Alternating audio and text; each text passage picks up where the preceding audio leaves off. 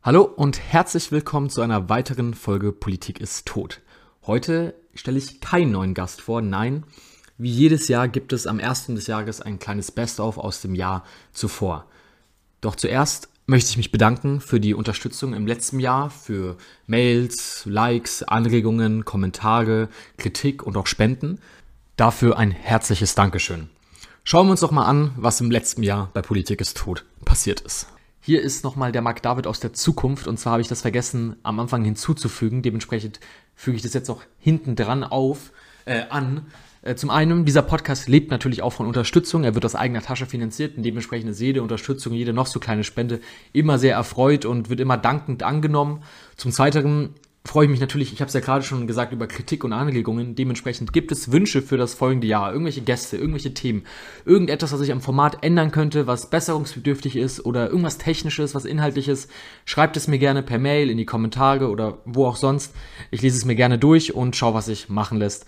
Ganz herzlichen Dank und wie gesagt nochmal ein frohes neues Jahr. Beginnen wir. Im Jahr zuvor, also nicht 2023, sondern im Jahr 2022, fand die WM gegen Ende des Jahres in Katar statt und damit ging eine Diskussion los, die schon lange davor auch geführt wurde, aber dadurch intensivierte sie sich noch einmal, wie politisch denn der Sport ist. Und was so die grundlegende Meinung war, beziehungsweise was so ein bisschen diesen Diskurs dominiert hat, war, Sport und Politik sind zu trennen. Das eine ist Sport, das, das ist Sport, das ist Fitness, das ist das ist Leidenschaft, das ist das Tore, was auch immer. Das andere ist das Politische und dementsprechend ist das voneinander zu trennen. Die Gäste Jonas Wollenhaupt und Klaus-Dieter Stork waren zu Gast und haben ihm das Gegenteil gesagt und gesagt, nein, nein, nein. Gerade der Fußball ist sehr politisch und er ist vor allem links. Hören wir doch mal rein, was sie dazu sagen.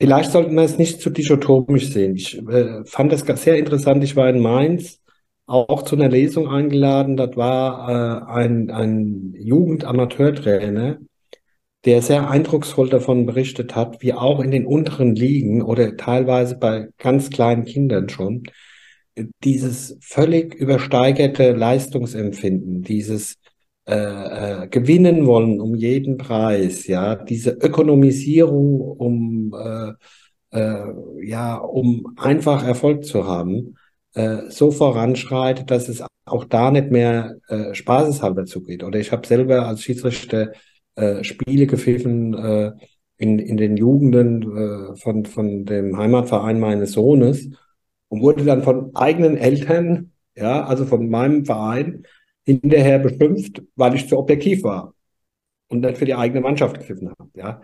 Also da ist, äh, da ist schon auch durchgesickert. Ja, das ist äh, dieses neoliberale Gift. Grün, Grünbein hat es mal im Gedicht so formuliert. Das fand ich einen sehr zutreffenden Begriff.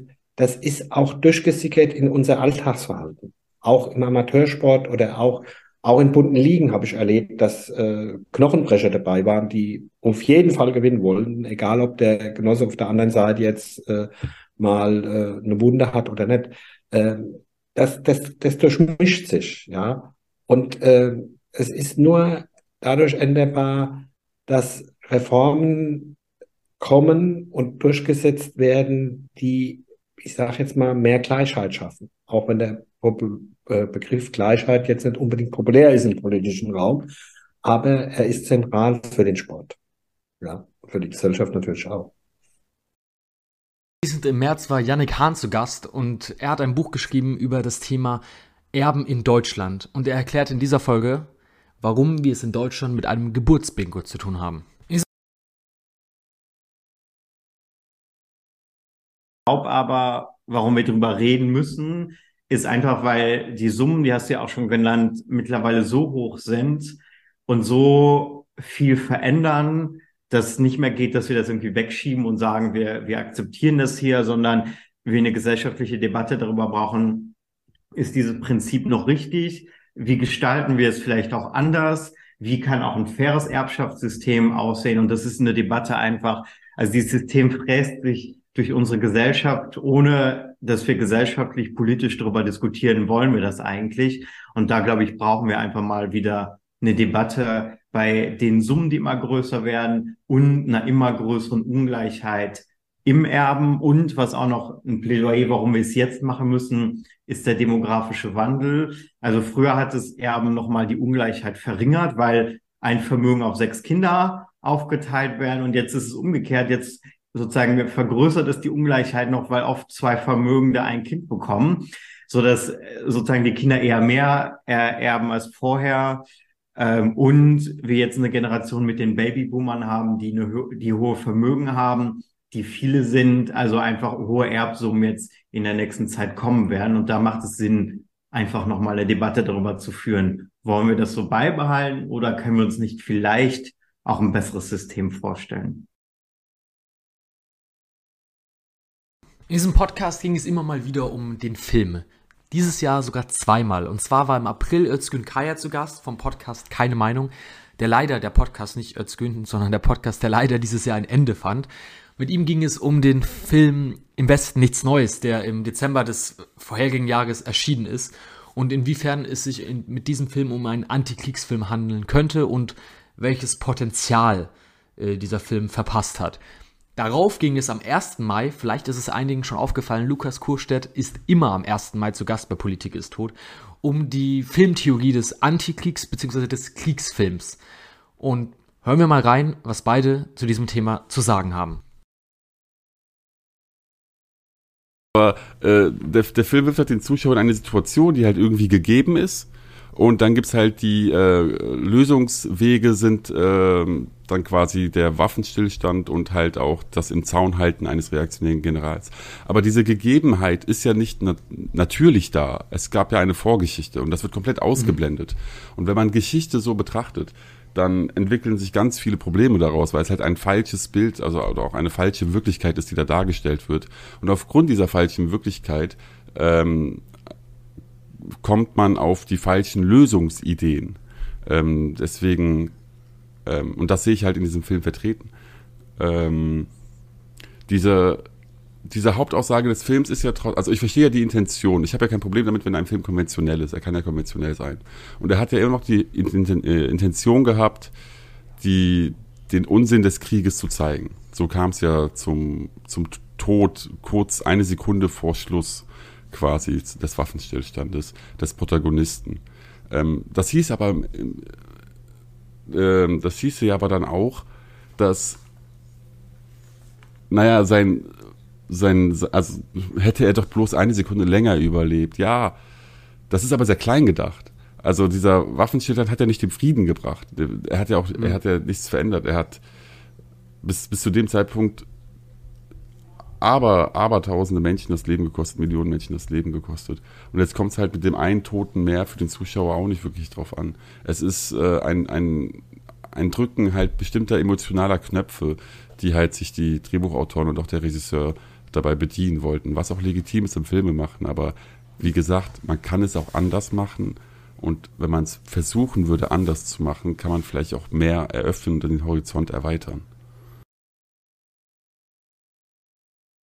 wie definieren wir jetzt den Kriegsfilm? Das heißt, wir hätten dort eine zeitliche Eingrenzung und eine Eingrenzung mit Blick auf die äh, militärischen Mittel.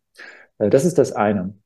Das andere sagt, dass der Kriegsfilm natürlich in seinem Herzstück, in seinem Kern den Combat hat, also die kriegerische Auseinandersetzung. Männer kämpfen um einen Frontverlauf, eine Truppe von Soldaten führt einen Auftrag durch und muss sich gegen andere wehren. Und natürlich gibt es dort verschiedene Variationen. Den U-Boot-Krieg, den Luftkrieg, den Krieg der, mit der Artillerie, äh, mit den Fußsoldaten und so weiter und so fort. Das heißt, da sind die Ausführungen dann unterschiedlich. Aber entscheidend ist, dass in einem Kriegsfilm der Krieg gezeigt werden soll. Nun kann man natürlich sofort einwenden, was zeigt, dass eine solche Genre-Theorie natürlich auch immer offen ist für die Ausnahme oder zeigen muss, dass es, wenn es um ein Genrebewusstsein geht, dass dieses lebendig ist, weil Genre verändern sich. Rezeptionen verändern sich, die Bedürfnisse des Publikums ändern sich, dass man bei einem Film wie Jarhead von Sam Mendes zum Beispiel sagen könnte, hey, Moment mal, wie kann das denn ein Kriegsfilm sein? Da gibt es ja keine kriegischen Auseinandersetzungen. Das ist doch der Kern des Films, dass die Soldaten, die hochtrainiert werden, die angepeitscht werden, die kämpfen wollen, ja, die richtig heiß gemacht werden, gar nicht zum Einsatz kommen und darunter leiden, weil der Krieg eben abwesend geworden ist. Das heißt, der Krieg und die kriegische Auseinandersetzung ist jetzt nicht ein festes Merkmal und dementsprechend wären auch nicht alle Filme, die keine kriegerische Auseinandersetzung zeigen und äh, dementsprechend auch keine Kriegsfilme. Es gibt beispielsweise einen ähm, aus den 2000ern, einen amerikanischen Film mit Woody Harrelson, wenn ich mich recht erinnere, der heißt ähm, The Messengers. Dort sehen wir zwei Soldaten, die immer die Todesmitteilung ähm, den Angehörigen übermitteln und damit klarkommen müssen, dass sie eigentlich immer als Boten des Todes vor die Familien treten. Aber auch in dem Fall Militärangehörige, Soldaten, Veteranen, die nun eine andere Stelle haben als ähm, ja, Schnittstelle zwischen Militär und den Zivilisten. Aber auch da würden wir sagen, Moment mal, das muss in der Nähe des Kriegsfilms doch eigentlich angesiedelt sein, denn es geht um die Folgen des Kriegerischen. Dennoch aber hat sich so ein bisschen festgesetzt, der Kriegsfilm ist bezogen auf die modernen Kriege des 20. und 21. Jahrhunderts und man sagt, dort gibt es im Zentrum die kriegerische Auseinandersetzung. Und jetzt, lange Rede, kurzer Sinn, stellt sich natürlich die Frage, worin sich die Mittel zwischen einem vermeintlichen Antikriegsfilm und einem Kriegsfilm unterscheiden. Und auf den ersten Blick kann der Kriegsfilm meistens auch oder gerne historisch gesehen als Propagandafilm eingesetzt, den Krieg als ein notwendiges Mittel, als die Verherrlichung von Heldentum, als die Legitimierung von Zielen. Es gibt da verschiedene Propagandafilme aus dem Dritten Reich. Man denke an den Film Stukas, ich glaube 1942, ein Propagandafilm, der auch als Vorbehaltsfilm gilt, in der wir einer Fliegerkommandie äh, beifolgen. Und dort geht es nicht darum, dass der, dass der Krieg äh, politisch gerechtfertigt wird, sondern dass die Soldaten als gute Kameraden gezeigt werden, als solche, die sich mit ihren Offizieren gut stellen, die sich gegenseitig stützen und natürlich im Kampf weil sie Deutsche sind, besser sind als die Gegner, als die Engländer und sie dementsprechend auch obsiegen. Das heißt, da wird der Krieg dargestellt, aber instrumentalisiert, funktionalisiert und in einen gewissen ideologischen Rahmen eingebettet. Aber dennoch ist es ja dann so, dass wenn wir einen vermeintlichen Antikriegsfilm sehen, einen, der dieses Label trägt, dass wir dann beispielsweise bei Apokalypse Now, Francis Ford Coppola, ich würde sagen, das ist der Film, der uns einfällt, wenn wir an Antikriegsfilme denken, ja ähnlich doch Soldaten sehen, die zusammenstehen, die in den Krieg ziehen, die kämpfen. Wir sehen Schlachten, wir sehen Leichen, wir sehen den Kampf. Und auf den ersten Blick könnte man dann eben sagen, wenn die Mittel sich nicht großartig unterscheiden, wenn in beiden Fällen die kriegerische Darstellung Kern des Films ist, dann scheint doch die Trennlinie zwischen Antikriegs- und Kriegsfilm doch sehr brüchig zu sein über den Sommer wieder ein Gast da, der schon einmal da war. Damals ging es um die MMT, dieses Mal ging es um den neuen Wirtschaftskrieg und auch sein gleichnamiges Buch, Der neue Wirtschaftskrieg. Und zwar war Maurice Höfgen zu Gast und es ging um die Wirtschaftssanktionen gegen Russland, was es mit diesen auf sich hat, wie effektiv diese waren, welche Möglichkeiten es noch gibt und wie Deutschland auf den Angriffskrieg Russlands vorbereitet war. Wen das interessiert, der kann auch nochmal in diese Folge reinhören. Hier ein kleiner Ausschnitt einen muss man sagen, dass eigentlich Sanktionen schon seit der Krim-Annexion äh, intakt waren. Die waren halt viel, viel kleiner und auf diese Krim-Region beschränkt. Und die erste Sanktion, die man so ganz typischerweise macht, äh, ist die Handelsverbote oder Ex- und Importverbote für sogenannte Dual-Use-Güter. Das sind Güter, die sowohl zivile, zi, ähm, für die zivile Verwendung als auch militärisch verwendet werden können. Beispiel ein Halbleiter. Der kann äh, in einen Kühlschrank eingebaut werden, aber auch in einen Panzer oder in eine Drohne. Und äh, sowas wurde dann damals äh, verboten für eben Halbleiter, die in die Krim geliefert werden sollten. Also das hatte keine großen Auswirkungen. Und dann, als der Krieg äh, so richtig begonnen hat, eigentlich schon zwei Tage vorher, als die äh, zwei Separatistenregionen anerkannt wurden, das war am 22. Februar, da wurde schon das erste Sanktionspaket erlassen. Da wurde zum Beispiel auch Nord Stream 2, das ist keine offizielle Sanktion, aber wurde damals da schon gestoppt, das Zertifizierungsverfahren äh, für äh, die zweite Gaspipeline neben Nord Stream 1 äh, die eben äh, Deutschland und Russland verbinden äh, sollte, die zu dem Zeitpunkt übrigens schon prall gefüllt war. Äh, man hätte sie nur noch aufdrehen müssen, aber durfte das dann nicht mehr. Ähm, und dann gab es eigentlich ein großes Paket, da hat man ähm, russische äh, Regierungsmitglieder, die eben diese Entscheidung getroffen haben, dass man also diese Separatistenregion anerkennt, äh, die hat man gleich auf die Sanktionsliste gesetzt und das bedeutet dann, deren Vermögen wird eingefroren, Vermögenswerte. Ähm, was dann bedeutet, also die können nicht mehr auf ihr Konto zugreifen, was bedeutet, die dürfen ihre Villen, falls sie Villen in Deutschland haben, zwar noch bewohnen, aber nicht mehr verkaufen oder vermieten. Also einfrieren heißt nicht, man nimmt es denen weg, das wird nicht einkassiert, sondern sie dürfen damit keine, sie dürfen es nicht mehr ökonomisch verwerten, sagen wir mal so, ja. Also man dürfte auch nicht seine Villa vermieten, oder? Genau, Oder nicht vermieten. als Airbnb oder sonst was, das wäre alles. Genau, geht genau, alles nicht. genau. Oder das Rennpferd, was du hast, das darfst du selber noch reiten, aber du darfst es nicht, ja. du darfst es, du darfst es nicht mehr sozusagen äh, verkaufen oder äh, dafür bezahlt werden, das zu reiten. Das dann alles nicht mehr, aber die die Selbstnutzung, die funktioniert noch. Ähm, ja, äh, das war so äh, das erste. Und dann kamen Sanktionen, also das erste Paket, das war halt super breit, war auch wochenlang vorbereitet. Dann gab es Sanktionen schon vereinzelt gegen russische Banken. Und die zwei heftigsten waren dann wahrscheinlich die, das Einfrieren der Währungsreserven der russischen Zentralbank und äh, dann der Ausschluss vieler russischer Banken aus dem sogenannten SWIFT-System. Das ist so ein ja, sagen wir mal, so ein äh, E-Mail-System oder WhatsApp-System der Banken. Wenn äh, du im Ausland bist und ich möchte dir was überweisen, dann müssen die Banken einmal ein System haben, wo das Geld drüber abgewickelt wird und ein zweites System, wo gesagt wird, okay, wer ist das, was ist seine Kontonummer und, und, und. Und das halt in einem sicheren System und das ist dieses SWIFT-System.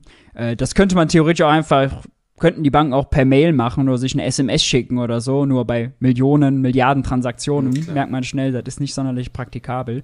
Genau, Wie damit hat es in der Praxis angefangen. aus? Also wenn, wenn man, wenn die jetzt nicht mehr in diesem SWIFT-System sind, gehen einfach Überweisungen nicht mehr oder ähm, wie darf man sich das in der Praxis vorstellen? Äh, Überweisungen gehen schon noch, sind halt nur aufwendiger zu machen, äh, weil äh, die dann eben, ja klar, die könnten eine Brieftaube schicken, die könnten es per Mail schicken. Russland und China haben aber auch an eigenen Systemen gearbeitet. Also SWIFT ist sozusagen vom Westen dominiert. Ähm, und es war von vornherein klar, dass das ein so ein Ding ist, äh, was als Sanktionshebel genutzt wird. China hat sich ja schon lange dran gestört, davon abhängig zu sein. Und genau, deswegen gibt's da Ausweichungen, ähm, Umgehungen halt über die anderen Systeme. Aber ganz zu Beginn hat Deutschland sich vor allem sehr, ge sehr geweigert, äh, russische Banken mit in diese Sanktionen aufzunehmen, die am Energiehandel beteiligt sind. Ja, also es gibt gewisse Banken, die haben dann als Kunden zum Beispiel Gazprom, äh, der größte russische Gasexporteur oder Rosneft, ja, das ist der, Ö der Ölkonzern. Und äh, Deutschland hatte richtig Schiss davor, dass wenn man die dann damit sanktioniert, dass Putin oder Russland als Gegenreaktion sagen, alles klar, dann bekommt ihr kein Öl, dann bekommt ihr kein Gas mehr. Das hat die deutsche Regierung richtig gefürchtet. So heute, anderthalb Jahre später, weiß man, okay, Putin hat selbst entschieden, der hat im September 22 den Gashahn zugedreht. Aber das wusste man ja damals alles nicht, ja. Also ganz viel Entscheidung unter Unsicherheit. Und die deutsche Regierung, ähm, das ist, wenn man so kommt aus dem Buch ganz gut raus, weil ich die Verhandlungen, die ganzen Treffen äh, dann so nachskizziert habe. Die waren immer sehr, sehr vorsichtig bei allen Sanktionen, die das Energiegeschäft direkt betreffen. Also es wurden eher Banken sanktioniert, die irgendwas anderes abwickeln, irgendwelche unbedeutenden Kunden haben, aber bloß nicht das sensible Energiegeschäft. Und warum? Also alles außenrum, aber ja nicht den Kern. Genau, ja genau. Und warum? Weil Deutschland einfach super abhängig von russischer Energie war. Also die Hälfte des Gases, das Deutschland importiert hat, kam aus Russland, äh, ein Drittel des Öls und die Hälfte äh, der Kohle. Und ähm, von jetzt auf gleich, wenn das nicht mehr gekommen wäre, hätten wir halt ein riesiges Problem gehabt. Denn weltweit sind diese Güter, Energie, die sind knapp, ja. Ähm, und Russland hat eben äh, enorme Mengen davon. Und wenn Deutschland die nicht mehr von Russland bekommt, dann muss es wem anders die schnell wegkaufen. Und ja, das war so ein bisschen das Risiko. Im August ging es dann mit Ann-Christine Tlusti um ihr Buch Süß, eine feministische Kritik. Das Buch ist weiterhin, das habe ich damals schon in der Folge sehr empfohlen, weiterhin auch zu empfehlen und dementsprechend in der Beschreibung verlinkt. Gleichzeitig ist natürlich das, was diese Thread-Vibes dann auf Social Media machen, ein einziges Cosplay, weil so zu tun, als wäre das jetzt eine, eine wirkliche äh, Rückorientierung äh, zu den äh, schönen, glorreichen 50er Jahren, ist natürlich bizarr, denn es ist ja eben, insofern hat ja das hat der, äh, preist ja der Tradwife-Trend auch in gewisser Weise Feminismus ein. Es ist ja die freie Entscheidung dieser Frauen zu sagen, ich bleibe zu Hause. Und sie tun das eben vor dem Hintergrund, dass sie jederzeit auch wieder sich anders entscheiden könnten, dass sie äh, die Möglichkeit hätten, ohne die Erlaubnis ihres Mannes ein Konto zu eröffnen, was in den 50ern nicht gegeben war, hm. oder ohne die Erlaubnis ihres Mannes einen Job zu ergreifen, was in den 50ern genauso wenig gegeben war. Sie haben viel mehr Rechte. Vergewaltigung ist in der Ehe in den meisten Ländern mittlerweile strafbar. Das heißt, es ist eigentlich, also es kommt mir oft vor wie so ein Housewife-Kink, der da ausgelebt wird, der aber ja eigentlich nur noch so eine nostalgische Nachempfindung von Rahmenbedingungen, also von etwas ist, was so gar nicht mehr, was nie wiederkommen wird. Daraufhin war wieder ein Lukas zu Gast, diesmal ein Lukas mit K geschrieben, und zwar Lukas Meisner. Und es ging um sein Buch Medien und Me nee. Es ging um sein Buch, Entschuldigung, ich habe es falsch abgelesen. Es ging um sein Buch Medienkritik ist links warum wir eine medienkritische Linke brauchen. Also, was wir dieses Jahr vielleicht gelernt haben könnten, nicht nur der Fußball ist links, eventuell sollte es auch die Medienkritik sein. Und folgendes sagt Lukas Meister zu diesem Thema. Dann äh, glauben die Leute zunehmend weniger, was ihnen da so verzapft und erzählt wird. Und dann hat man zunehmend einen Diskurs von unten, der sagt, die da oben, die lügen alle, die da oben, die Politiker, die, weiß ich nicht, die Medienschaffenden, die Kulturschaffenden, die lügen alle, die stecken alle unter einer Decke. So, ne? Das hört man an jedem Stammtisch inzwischen.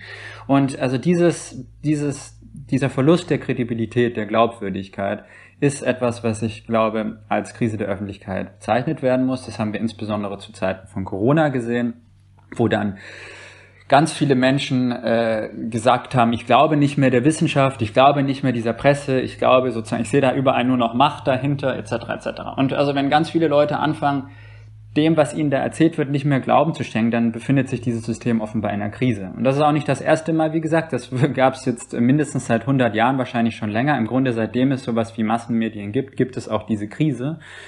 Und die Linke hat das auch immer wieder betont und den Finger darauf gelegt. Und ich glaube, sie muss es heute eben wieder tun, weil die vielen weiteren Krisen, in denen wir uns befinden, also die ökologische Krise, ja, Klimaerwärmung, aber auch sonst ein verheerender Klimakollaps, der uns bevorsteht, äh, also eine tiefe Klimakrise, die politische Krise, also das Anwachsen des Rechtspopulismus äh, auf der ganzen Welt, äh, zudem die ökonomischen Krisen, also von Inflation über Finanzkrisen. All diese Krisen können, glaube ich, äh, nicht angegangen werden, wenn man nicht aufzeigt, dass sie was grundsätzlich mit dem Kapitalismus zu tun haben. Und das ist etwas, was getan werden müsste, was aber erstaunlicherweise weder von dieser bürgerlichen Presse, dieser bürgerlichen Öffentlichkeit geschieht und aber meistens auch nicht von jenen, die sozusagen sich den alternativen Medien zurechnen und sagen, äh, die da lügen und wir erzählen euch etwas anderes, weil da ist es dann eben sozusagen der Böse ist dann Bill Gates, ja.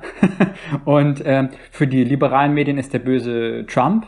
So, also haben beide eine Personifizierung des Problems und sind mal wieder relativ identisch in ihrer Strategie, haben nur einen anderen Bösen, aber haben beide nicht die strukturelle Frage gefragt, was eigentlich das tiefer liegende Problem ist.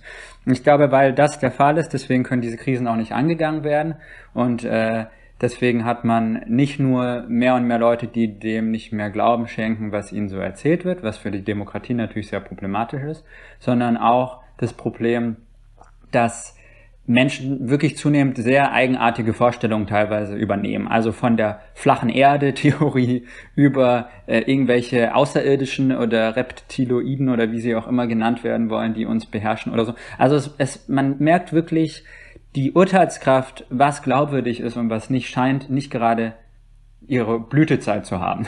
Und äh, das alles würde ich zusammenfassen unter dem Stichwort äh, Krise der Öffentlichkeit. Im Laufe dieses Jahres immer wieder gehört habe, ist, das Geld fehlt. Es fehlt an allen Ecken und Kanten. Es fehlt hauptsächlich aber immer, interessanterweise dann, wenn es um das Thema Sozialpolitik geht. Die Gästin des Novembers, Helena Steinhaus, sagt, nun, es braucht auch nicht viel und dementsprechend müssen wir mehr darüber reden. Gründerin und Vorstandsvorsitzende des Vereins Sanktionsfrei. Magst du kurz erklären, was genau dieser Verein ist, wie dieser Verein entstanden ist und was ihr genau macht? Ja, ähm, wir setzen uns für eine menschenwürdige Grundsicherung ein. Überraschung. Das ist äh, unser Thema und unser Steckenpferd. Und das machen wir einerseits, indem wir, also angefangen haben wir damit, dass man ähm, automatisiert Sanktionen widersprechen kann über unser Online-Tool, das wir extra dafür ähm, bereitgestellt haben. Da wird man dann gleichzeitig mit AnwältInnen vernetzt und der Verein überweist den Fehlbetrag einer Sanktion. Das machen wir auch immer noch, aber das ist nicht unser Haupt, ähm, unsere Haupttätigkeit, sage ich mal. Ähm, sondern wir sind auch in ganz vielen anderen Fällen, wo ähm, akut Geld fehlt, aus irgendwelchen ähm, Gründen, behördliche Fehler oder was auch immer, springen wir mit unserem Solidartopf ein ähm, und eben schalten auch unsere Anwälte ein. Ähm, das ist sozusagen der Teil der Einzelfallhilfe, der ist sehr wichtig in unserer Arbeit, aber mindestens genauso wichtig ist die Öffentlichkeitsarbeit ähm, und Pressearbeit, weil wir letztendlich am System rütteln wollen und deutlich machen wollen, ähm, wer hinter diesen Menschen steckt, ähm, die unter diesem super krassen Stigma leiden, was ähm, Menschen einfach haben, die arm sind in Deutschland. Ne? Also es wird ja, es geht ja immer noch ähm, ist der öffentliche Diskurs, dass die Menschen selber schuld sind und dass sie sich nur ein bisschen anstrengen müssen und dann wird schon alles besser. Ähm, und wir bemühen uns eben, ähm, ja, die Menschen dahinter sichtbar zu machen und aufzuzeigen, warum es ähm, ein Systemfehler ist und nicht individuelles Versagen. Und auch was, also, mit was und auch mit was für Problemen sich die Leute tatsächlich rumschlagen. Ne? Oft wiederholt hat, sind die Peinlichkeiten von Funk mit Matthias Ubel, der wieder einmal zu Gast ist. Der war jetzt davor einmal da, als es um das Thema Postdemokratie ging. Geht es um Funk und was genau das Problem mit Funk ist. Der Schlussfolgerung gekommen, dass wirklich 90 Prozent, 90,6 Prozent dieser Beiträge so eine gefühlsorientierte Gruppenansprache, also Ansprache ähm, haben. Das heißt, sie, du, man soll irgendwie lachen, man soll weinen, sich ekeln, irgendwie so. Also es geht eigentlich gar nicht jetzt so darum zu sagen, Ne, man könnte ja Reportage auch so verstehen, man geht jetzt irgendwo, weiß ich nicht, äh, irgendwo hin an einem besonderen gesellschaftlichen Ort, wo, wo vielleicht Zuschauerinnen und Zuschauer nicht irgendwie in die Pflege beispielsweise oder irgendwie meinetwegen auch ins kriminelle Milieu oder was auch immer sozusagen schickt der Reporter hin und nutzt dann dieses da vor Ort sein irgendwie, um Erkenntnisse hervorzubringen, ja, über irgendwie das gesamtgesellschaftlich einzuordnen und so weiter. Aber das ist eben das, was in diesen Funkbeiträgen sehr wenig passiert. Also es geht nicht darum, Erkenntnisse zu verbreiten, sondern wirklich darum, irgendwie eigentlich, wenn man so will, zu unterhalten. Ja, und so krass sind dann auch teilweise die Themen. Also das ist dann sowas wie Saufexperimente mit Satanisten oder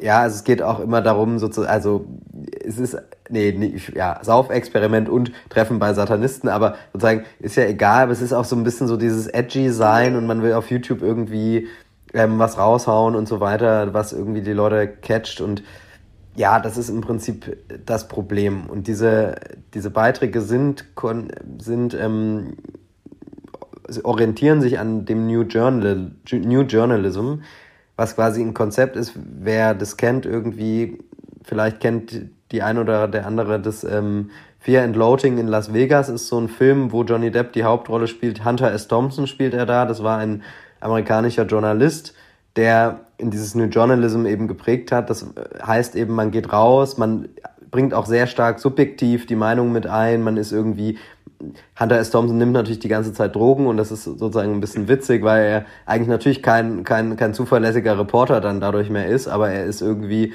macht er daraus gute Stories und letztendlich verdreht er die Fakten, das ist so ein bisschen das Versprechen, man verdreht die Fakten nicht, aber man schreibt schon sehr unterhaltsame, gute Geschichten und ich würde sagen, für den Journalismus für den, der sozusagen schreibend ist, also äh, Reportagen in der Zeitung und so weiter, sowas, was Hunter S. Thompson und so weiter gemacht hat, war der New Journalism eine Zeit lang sehr interessant, weil man ja irgendwie auch ein Stück weit literarischer war und es war tatsächlich irgendwie, es war auch eher gute Literatur, würde ich mal sagen, vielleicht nicht so guter Journalismus.